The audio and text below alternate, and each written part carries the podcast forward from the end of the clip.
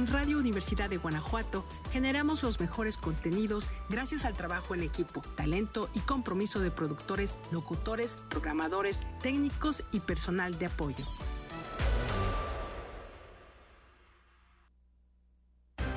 Para participar en el ejercicio de revocación de mandato necesitas tres cosas. Tu INE vigente. Pero si su vigencia es 2021, podrás utilizarla para participar. Deberás usar cubrebocas cuando vayas a la casilla y ubicar tu casilla en INE.mx.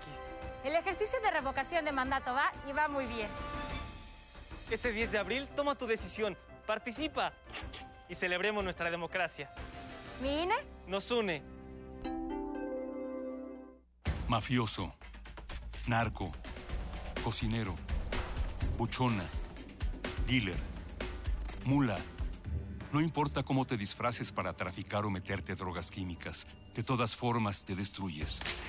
La sangre de las drogas nos mancha a todos. Mejor métete esto en la cabeza.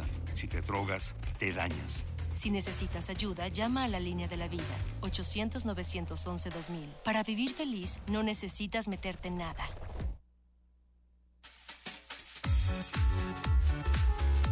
Les damos la bienvenida a esta transmisión especial desde la 64 Feria Internacional del Libro de la Universidad de Guanajuato, FILU 2022. 2022. Leer en comunidad. comunidad. Radio Universidad de Guanajuato.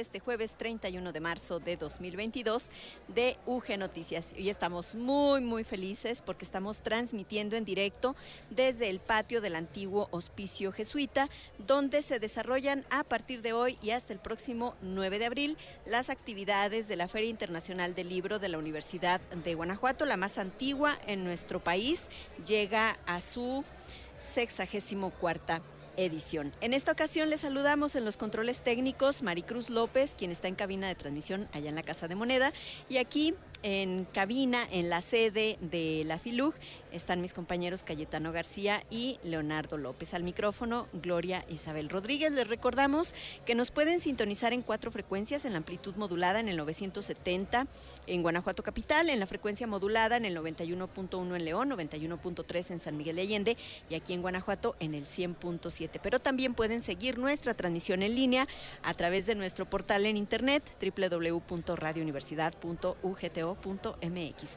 Además está disponible una aplicación que es de descarga gratuita para dispositivos móviles Android y iOS y que lleva por nombre Radio y Televisión UG. La verdad es que tenemos muchísimo que compartir con todos y todas ustedes. Les invitamos a que nos acompañen. Seguramente ustedes ya sienten el ambiente, el ruido de fondo de esta FILUG que es muy emocionante que vuelva a lo presencial. Recordemos que es una feria que fue innovadora, puesto que fue la primera que se realizó en el país en formato virtual y que de alguna manera pues sí fue una especie de modelo para ferias que se realizaron también en este formato posteriormente. Vamos entonces a escuchar nuestro avance informativo y también les vamos a presentar la efeméride del día. La División de Ciencias Sociales y Humanidades del Campus León de la Universidad de Guanajuato reacreditó más del 80% de sus programas educativos ante los CIES. Hoy al mediodía fue inaugurada oficialmente la Feria Internacional del Libro de la Universidad de Guanajuato. Por la tarde se entregará a David Holguín el premio Jorge Ibargüengoitia de Literatura.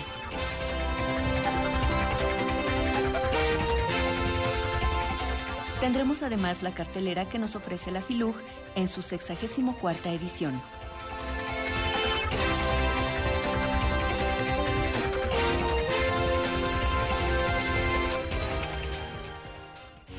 Efemérides UG. 31 de marzo, Día Internacional de la Visibilidad Transgénero. El Día Internacional de la Visibilidad Transgénero se celebra el 31 de marzo de cada año. es una fecha importante que se creó con la finalidad de crear conciencia y sensibilizar a la población mundial para acabar con la discriminación hacia las personas transgénero.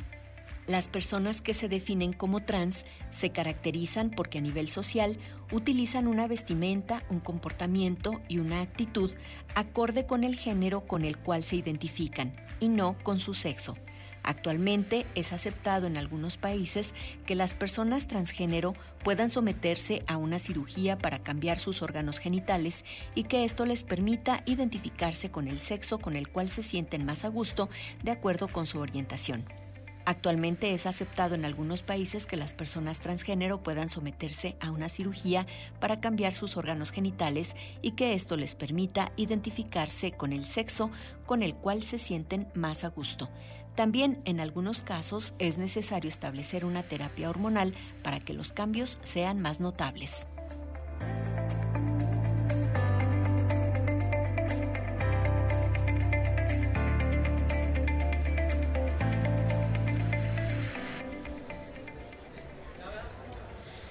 En el detalle de la información les vamos a compartir que la División de Ciencias Sociales y Humanidades del Campus León de la Universidad de Guanajuato refrenda su compromiso con la calidad académica y con la sociedad al obtener la acreditación del 86% de los programas educativos con los que actualmente cuenta ante los comités interinstitucionales para la evaluación de la educación superior, CIES.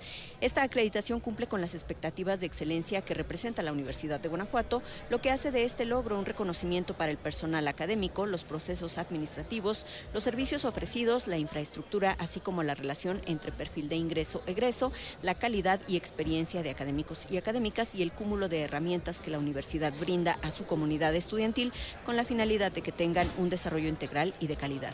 Los programas de licenciatura acreditados por los CIES en este proceso fueron Desarrollo y Gestión del Territorio, Sociología, Antropología Social, Trabajo Social, así como el de Ciencia Política y Administración Pública. Asimismo, recibieron su reacreditación los posgrados como el doctorado en Ciencias Sociales, el cual forma parte del Programa Nacional de Posgrados de Calidad del CONACIT, la maestría en Estudios para el Desarrollo y el doctorado interinstitucional en Arte y Cultura, que también forman parte del Programa Nacional de Posgrados de Calidad del CONACIT, conocido como PNPC.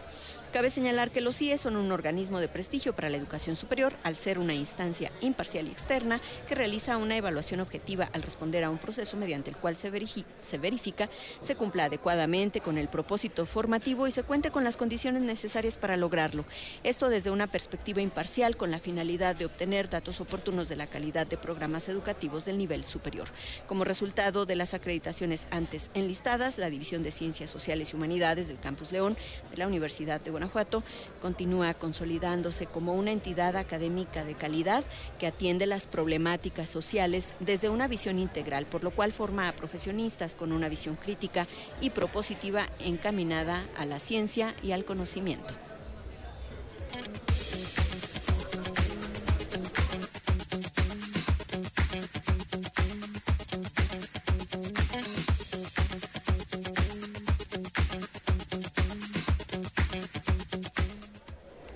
Vamos ahora con Luis Miguel Campos, quien ya nos tiene preparado el reporte del estado del tiempo y nos lo presenta desde el área de Ciencias Atmosféricas y Observatorio Meteorológico de la Universidad de Guanajuato.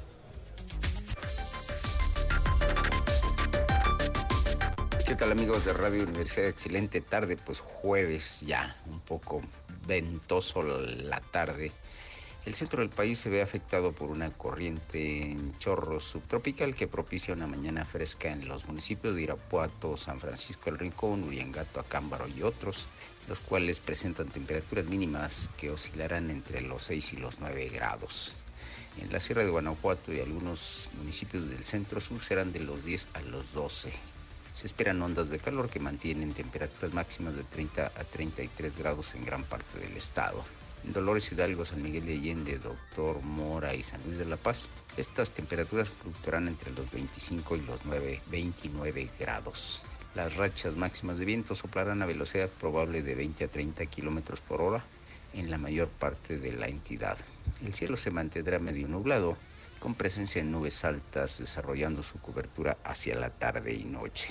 Las temperaturas máximas y mínimas probables en algunas otras ciudades de nuestro estado San Diego de la Unión presenta esta tarde 29 grados y mañana una mínima de 8. Orleón tiene 31 con 10 de mínima. Salvatierra también 31 con 11 de mínima. Guanímero 31 grados esta tarde y 8 de mínima. Silao 31 también con 10 de mínima. Victoria, a pesar de estar tan al norte, tiene también 31 grados esta tarde y 10 de mínima para mañana. El índice UV extremo. Cuídese mucho, tome mucha agua, evite asolearse y disfrute la tarde. Acompáñenos el día de mañana. Gracias.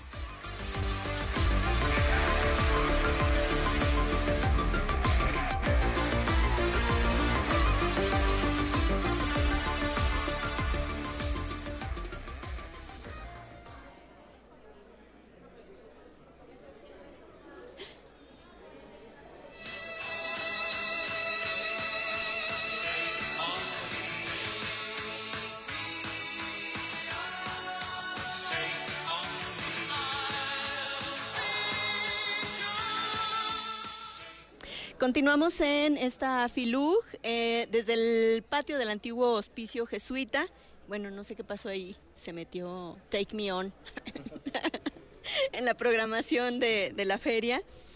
Además, un tema que eh, tiene ya un récord, ¿no? De vistas en YouTube que ha, ha roto todos los récords. Bueno, eh, continuamos nosotros aquí y nos acompaña en esta ocasión el doctor Ismael Rodríguez Herrera. Él es director de vinculación y difusión de la Universidad de la Benemérita Universidad Autónoma de Aguascalientes. Ha recibido esta eh, distinción, esta nomenclatura de Benemérita y es la universidad invitada a esta 64 edición de la FILUG. Bienvenido, Ismael. Hola, muchas gracias. Al contrario, muy agradecido por, por esta oportunidad como institución, por supuesto, que nos dan de poder participar como institución invitada junto con la Universidad Nacional de La Plata en Argentina.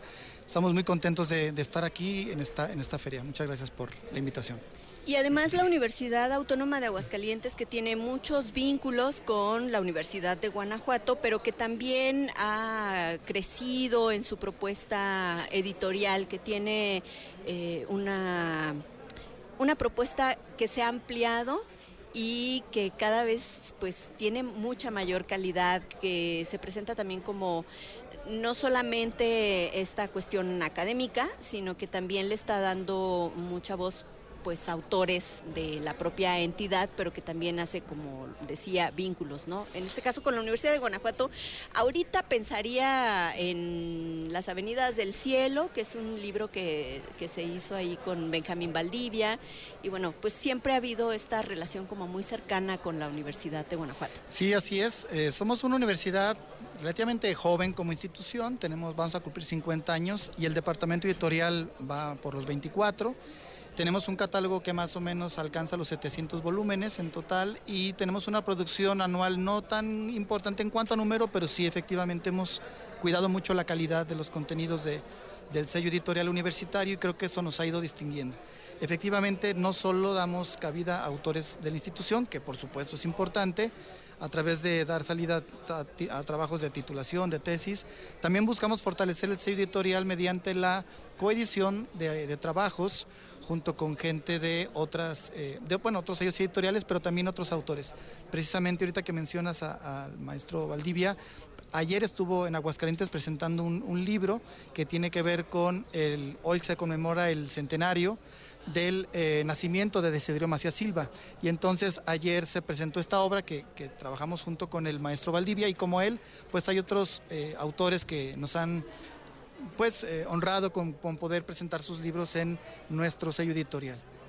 El creador del lema ¿no? de la Universidad Autónoma de Aguascalientes, el Lumen Proferre Así Proyectarse es. Luz, y que fue además el primer aguascalentense que ganó el Premio Bellas Artes de Poesía. Ya, precisamente se cumplían 50 años de ese, de ese premio con el, con el libro de Ascuario. En el 72. En ¿no? el que, se, que se está cumpliendo, bueno, en, unos en un mes se cumplirán los 50 años de este libro, efectivamente de, de que gana Desiderio Macías Silva, por supuesto universitario y, y fundamental por la creación del lema de nuestra institución, pero también un poeta muy importante para Aguascalientes y para el país.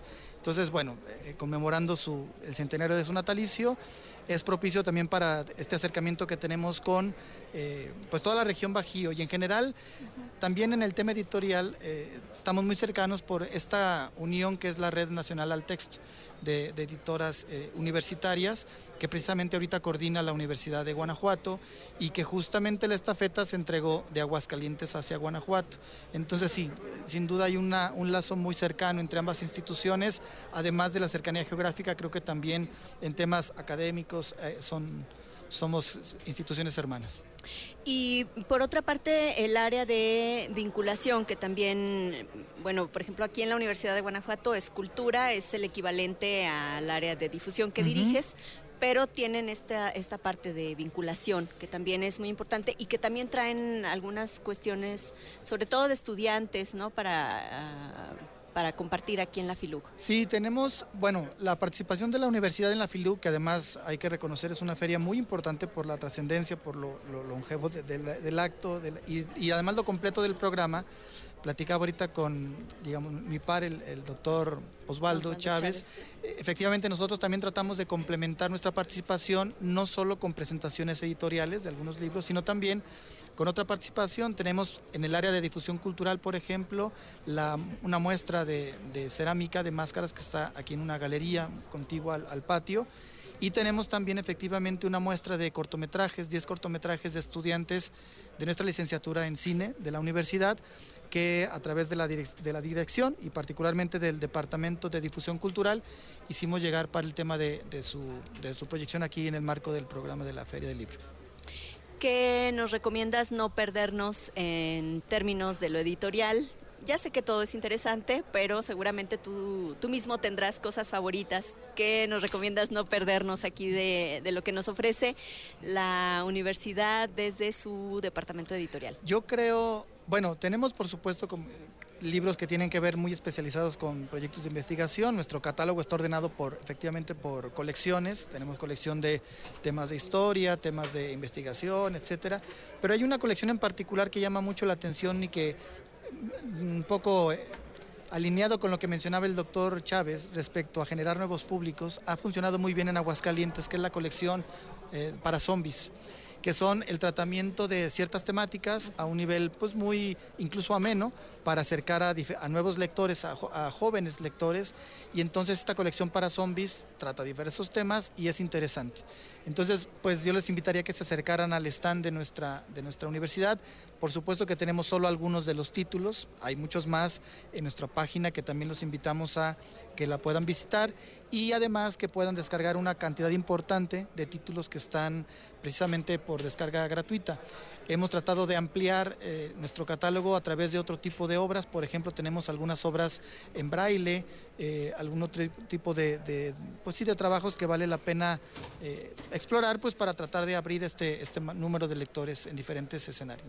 ¿Nos dices la página desde donde se pueden descargar estas ediciones? Es www.editorial.ua.edu gratuitas. Así es, hay un cantidad importante y también estamos muy vinculados con el catálogo que a través de la página de Altexto eh, se, pueden, se vincular directamente al, al tema de la institución y desde ahí descargar un número importante.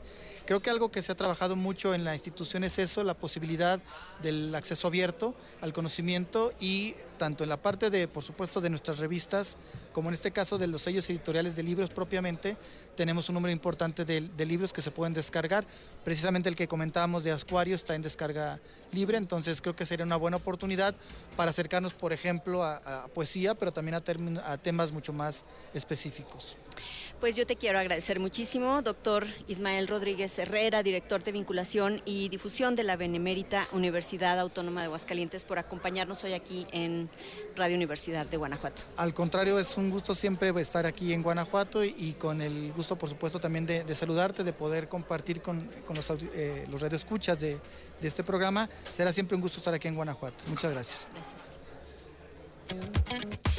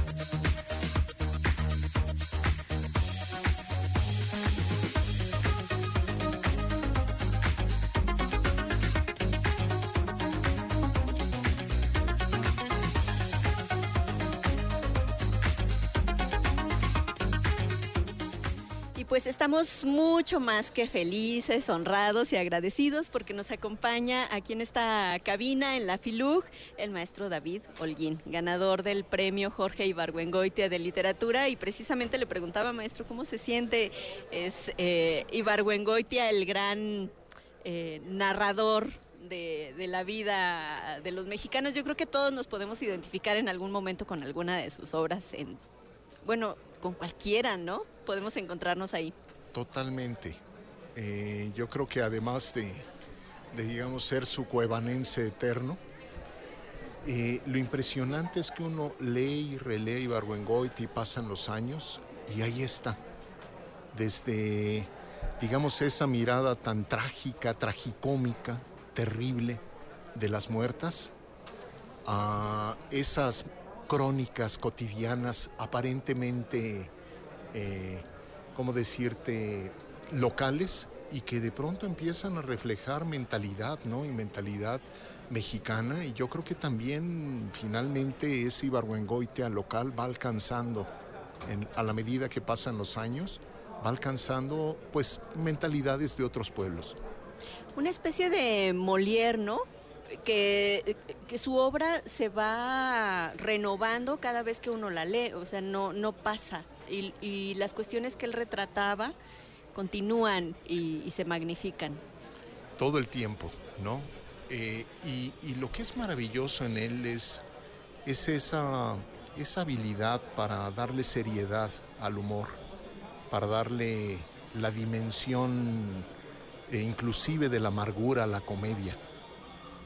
Es algo que está presente desde su obra más temprana eh, y de esa obra donde él puso todos sus empeños en el teatro. Eh, hay que pensar y, recordar que Ibargüengoitia escribió alrededor de 15 obras teatrales.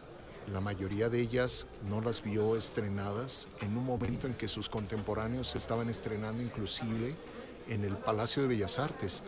Entonces eso le generaba una, una violencia interior terrible, finalmente, ¿no? Que posteriormente ya cuando, cuando cuenta a Toro Pasado, esto desde la mirada del novelista exitoso, ya cuando publica Los Relámpagos de Agosto y todo lo que ocurre a partir de ahí con, con la vida literaria de Ibargüengoitia, eh, llega Ibargüengoitia a decir en sus crónicas, ya digo yo a toro pasado, dice que la gente de teatro y él hablan idiomas distintos. No se entendieron. Pero yo creo, fíjate, fue que el teatro de ese momento no acabó de entender Ibargüengoitia. Ibargüengoitia era muy diferente. Y bueno, es algo que, que destacó, recuerdo yo, Ludwig Margules en su puesta de ante varias esfinges, ya esto en los años 80 y que decía es el pinter mexicano de Jorge Ibargüengoitia, ¿no?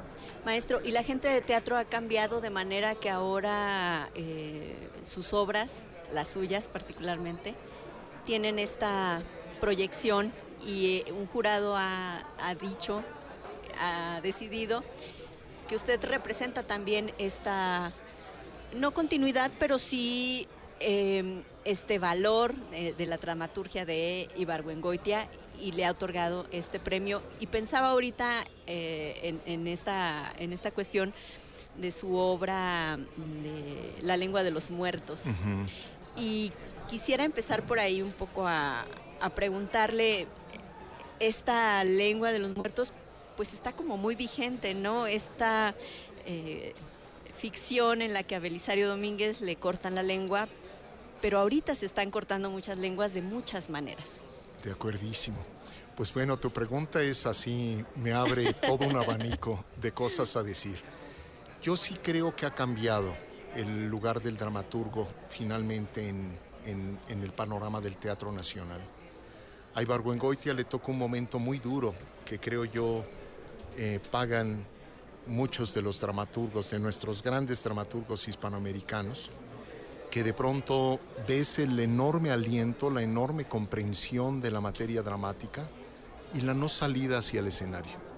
Es algo que uno observa en Elena Garro, que para mí es de las enormes del siglo XX mexicano, junto con Ibargüengoitia, con Oscar Liera y otros más, ¿no? que uno siente también en el destino, por ejemplo, del cubano Virgilio Piñera. Es decir, de pronto autores que eran potentísimos dramáticamente hablando, divorciados de la escena. Y creo que es algo que con el tiempo eh, el dramaturgo mexicano se va armando de esas batallas que nos preceden. Eh, y empezamos a tener una entrada. Digo, yo he sido muy afortunado también por el hecho de que dirijo teatro, por el hecho de que me he vinculado con un grupo que tiene un espacio escénico. Es decir, hay esa dosis, digamos, de, completar el círculo, de no solo escribir, sino también finalmente estar en contacto con todo lo que implica la producción escénica. Claro que esto nos hace de que si el teatro es un fenómeno colectivo, la escritura es un fenómeno individual, y así lo creo yo, que sigue obedeciendo a poéticas y a preguntas propias que tiene el, escritor de teatro. Y en ese sentido tenemos un pie en la literatura. Hay un eh, director y escenógrafo inglés que se llama Edward Gordon Craig, que dice algo muy bonito a propósito de la relación de literatura con el teatro. Dice, la literatura es una señora muy, muy respetable, dice, pero que tuvo un desliz en su vida. Se metió con un bailarín, dice, y de ahí nació el dramaturgo, ¿no? Y entonces, cierto, un poco, somos hijos bastardos de la literatura, hijos raros, pero a la vez, finalmente, también pertenecemos a ella en el sentido de, construir palabras que son cuerpos y voces. Y bueno, lo que me dices a propósito de, la lengua de los muertos.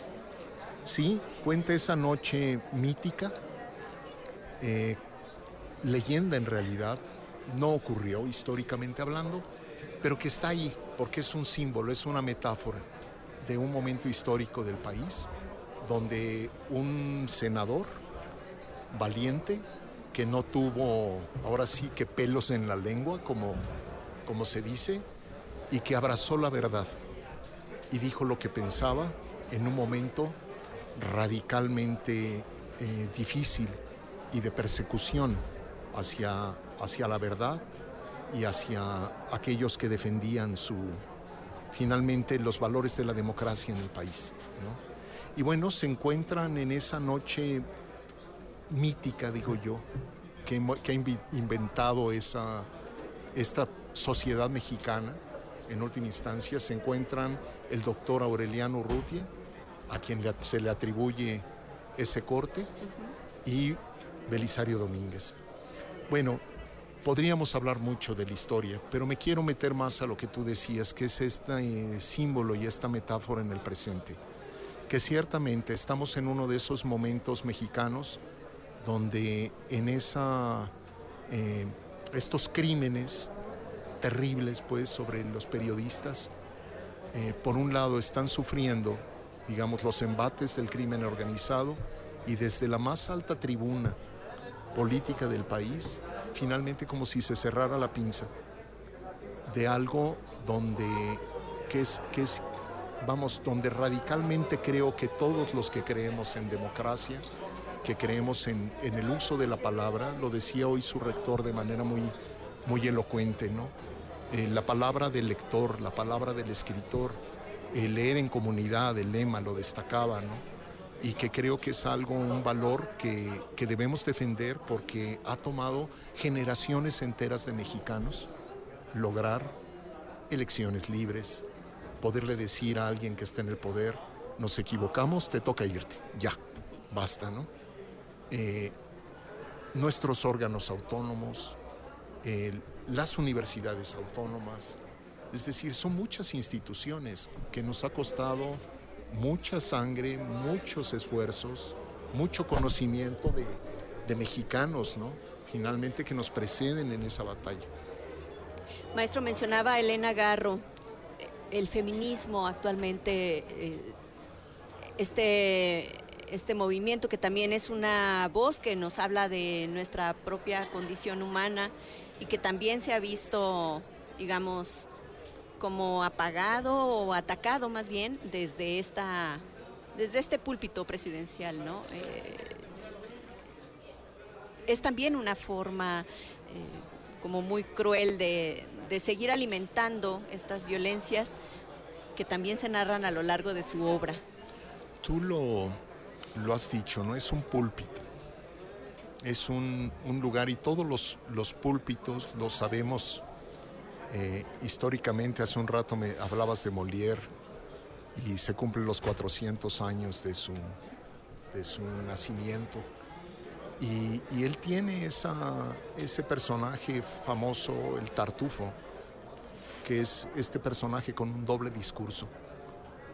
Y yo creo de fondo lo que estamos viendo desde el lado del poder es la incomprensión, algo que es absolutamente necesario para la sociedad mexicana y algo innegable en cuanto a qué les está pasando eh, a las mujeres en este país.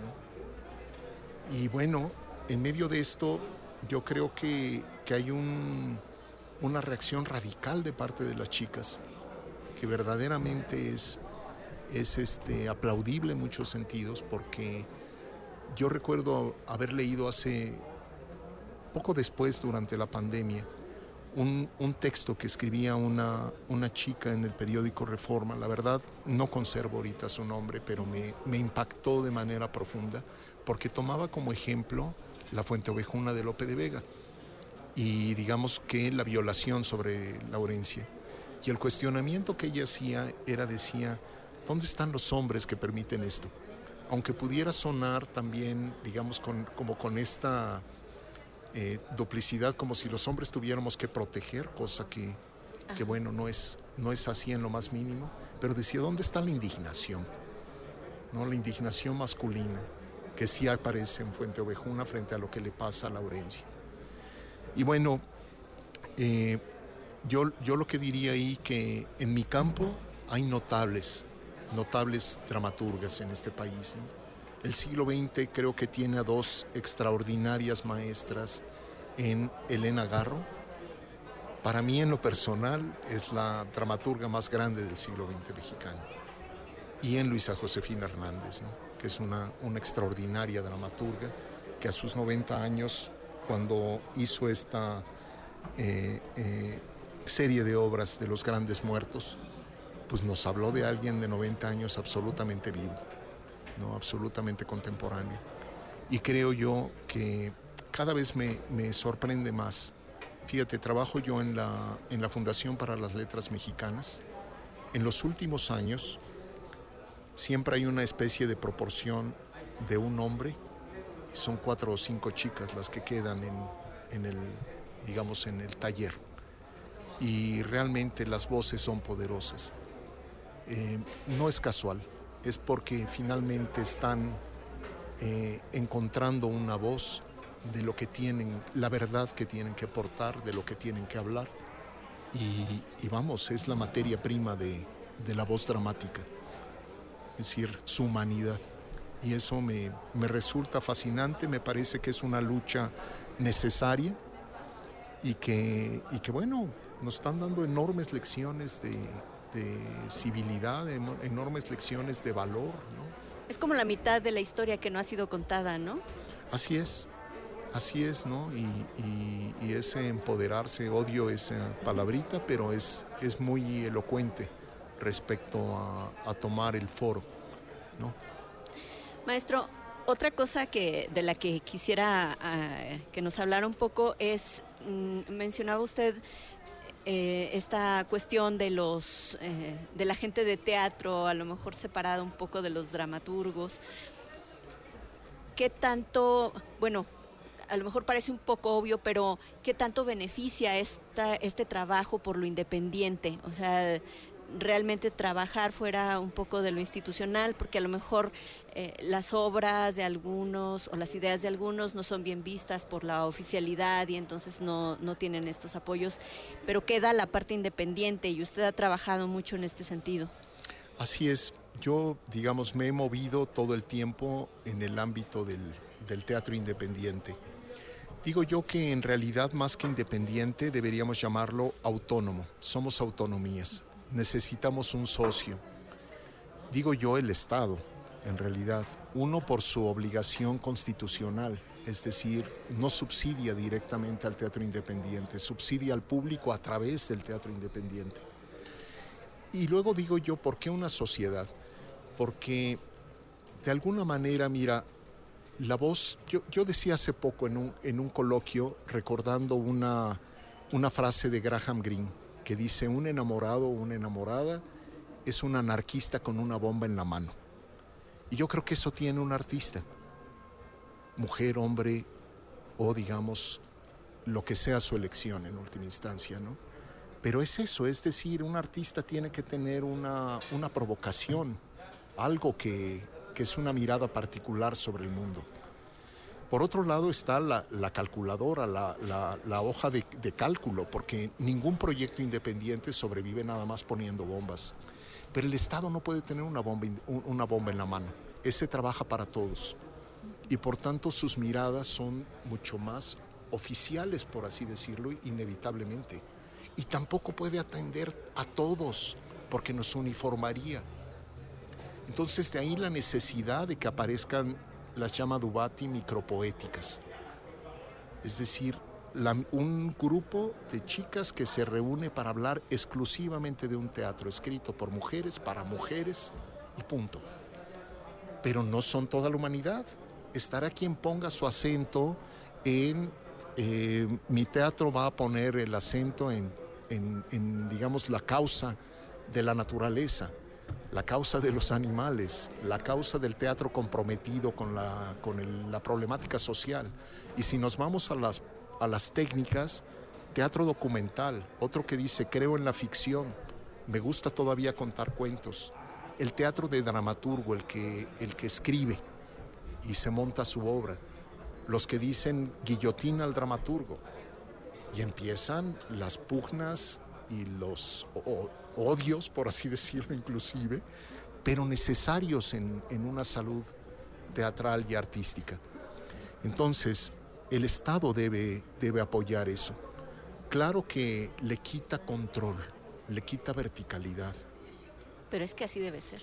Pero a fin de cuentas responde, es lo que respondería en ese trabajar para todos, porque ellos lo que harían es uniformar el discurso.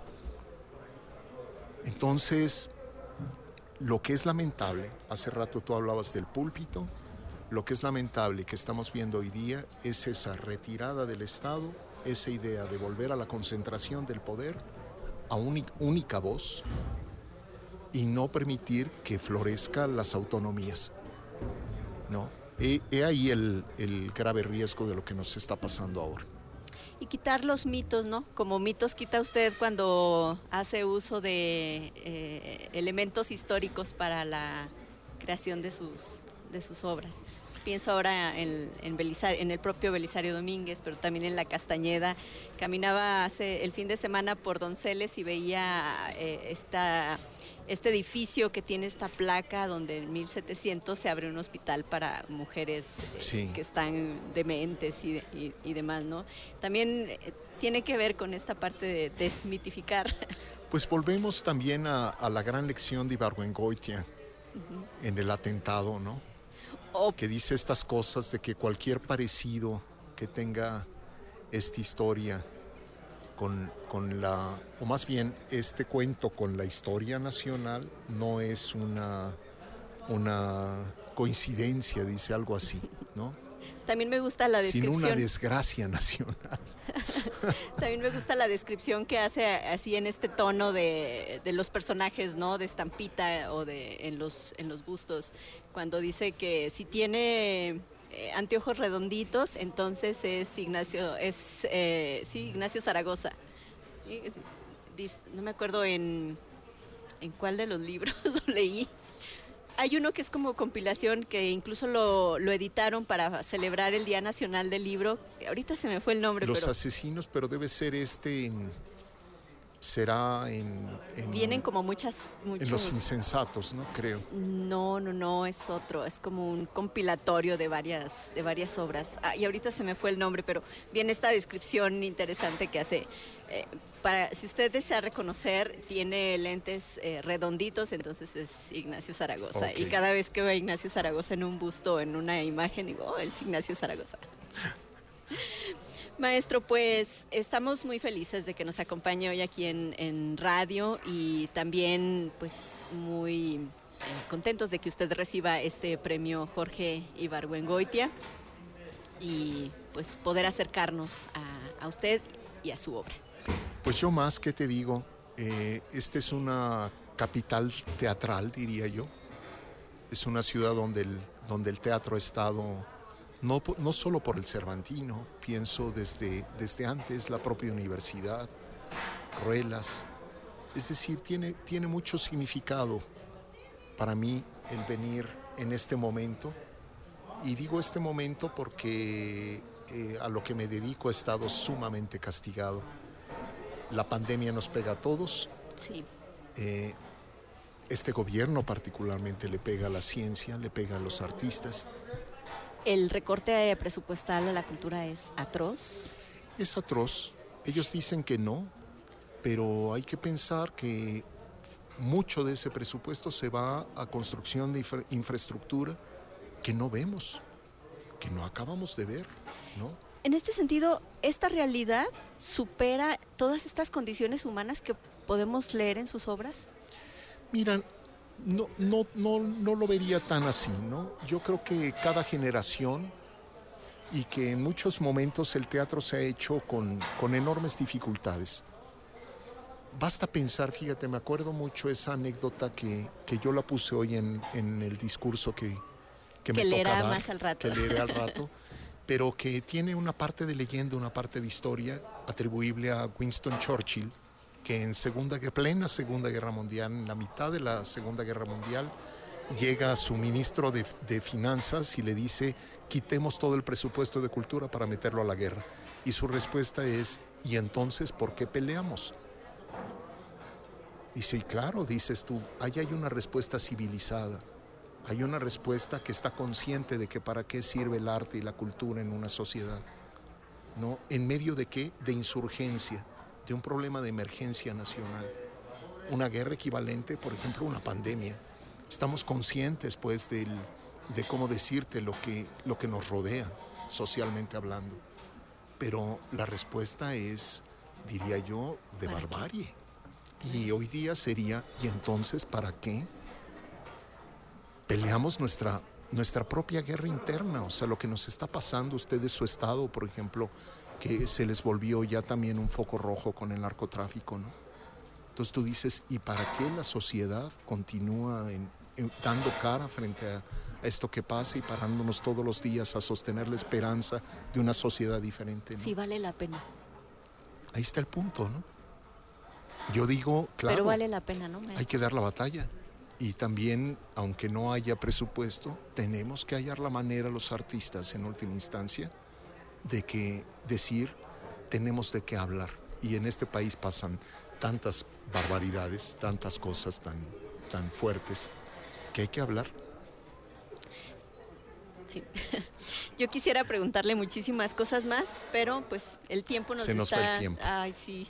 Tengo muchas más preguntas a partir de, pues, de todo esto, pero bueno, muchísimas gracias Te por estar hoy aquí mucho. en Radio Universidad les, de Guanajuato. Les agradezco mucho a la universidad, al jurado, al rector, a Elba Margarita, el, el, la distinción y bueno, no puedo decir más que me honra, ¿no? la verdad. Maestro Muchas David gracias. Holguín, muchísimas gracias. Gracias. Nosotros vamos a escuchar una agenda de actividades que nos preparó Paris Rodríguez para continuar aquí en UG Noticias. Los premios de literatura más destacados. Todo escritor, por mucho que lo disimule o diga que su auténtica satisfacción es la de disfrutar escribiendo, que también intenta o hace todo lo posible por conseguir algún premio literario ya sean concursos provinciales, certámenes esporádicos, quien más, quien menos ha participado en alguna ocasión.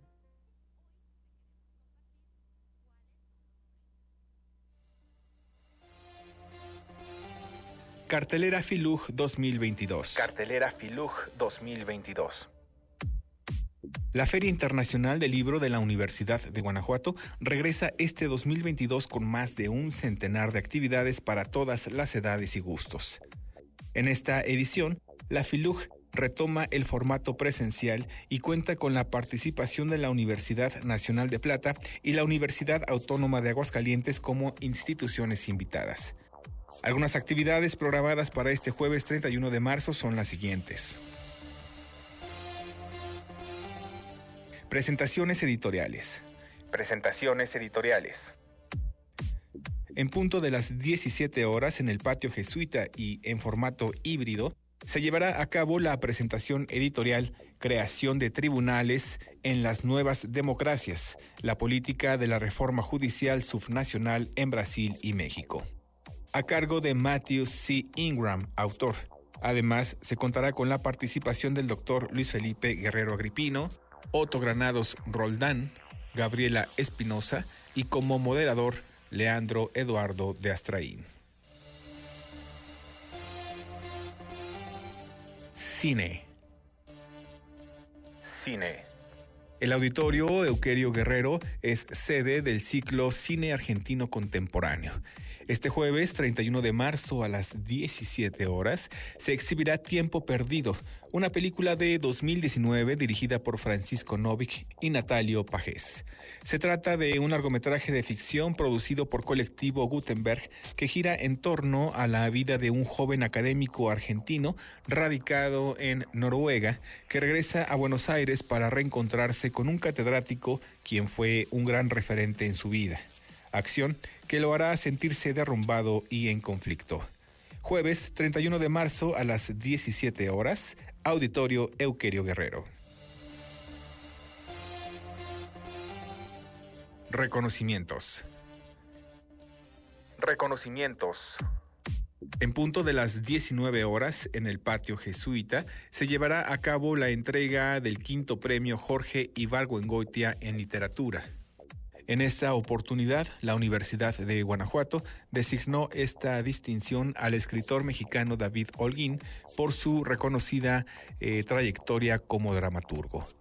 Participan el doctor Luis Felipe Guerrero Agripino, el escritor David Holguín y Elba Sánchez Rolón.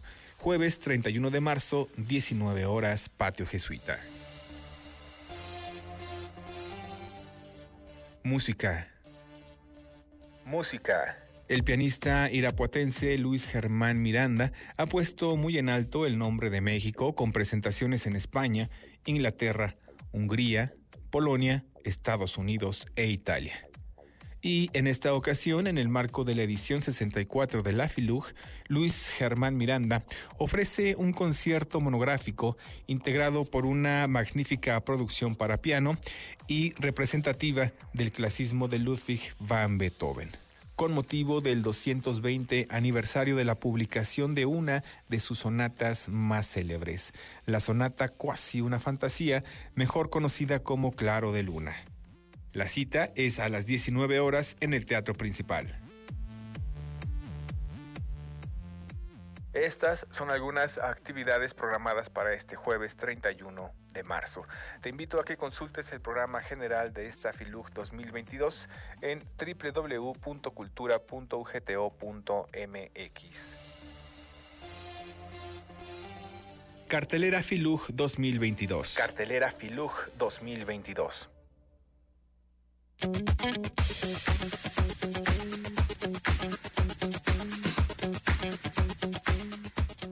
Llegamos casi al final de UG Noticias de hoy. Nada más eh, el doctor Rodríguez Herrera me envía un mensaje y para hacer una corrección de la página de la universidad, eh, desde donde se pueden descargar estos materiales de los que nos estuvo hablando, es editorial.uaa.mx. Recuerden que ahí pueden encontrar algunos textos en descarga gratuita, pero obviamente pues la invitación es para que se den una vuelta aquí al antiguo patio del Hospicio Jesuita y visitar la 64 Feria Internacional del Libro de la Universidad de Guanajuato. Nosotros estaremos mañana de nueva cuenta con ustedes desde este espacio, también el sábado, la próxima semana también vamos a acompañarles y esperamos que ustedes también eh, nos sintonicen, pero qué mejor si se dan una vuelta por estas instalaciones, visitan esta, esta feria y conocen la propuesta de nuestros invitados en la Universidad de Guanajuato.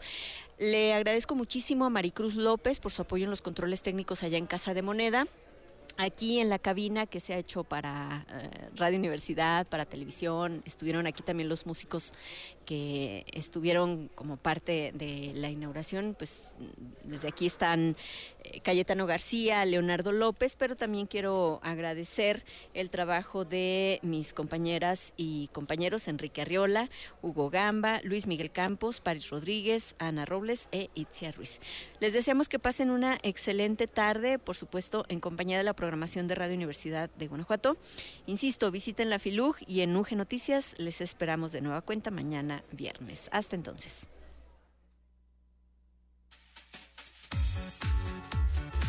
Gracias por acompañarnos en esta transmisión especial desde la 64 Feria Internacional del Libro de la Universidad de Guanajuato, FILUG 2022. Leer en comunidad, leer en comunidad una producción de Radio Universidad de Guanajuato.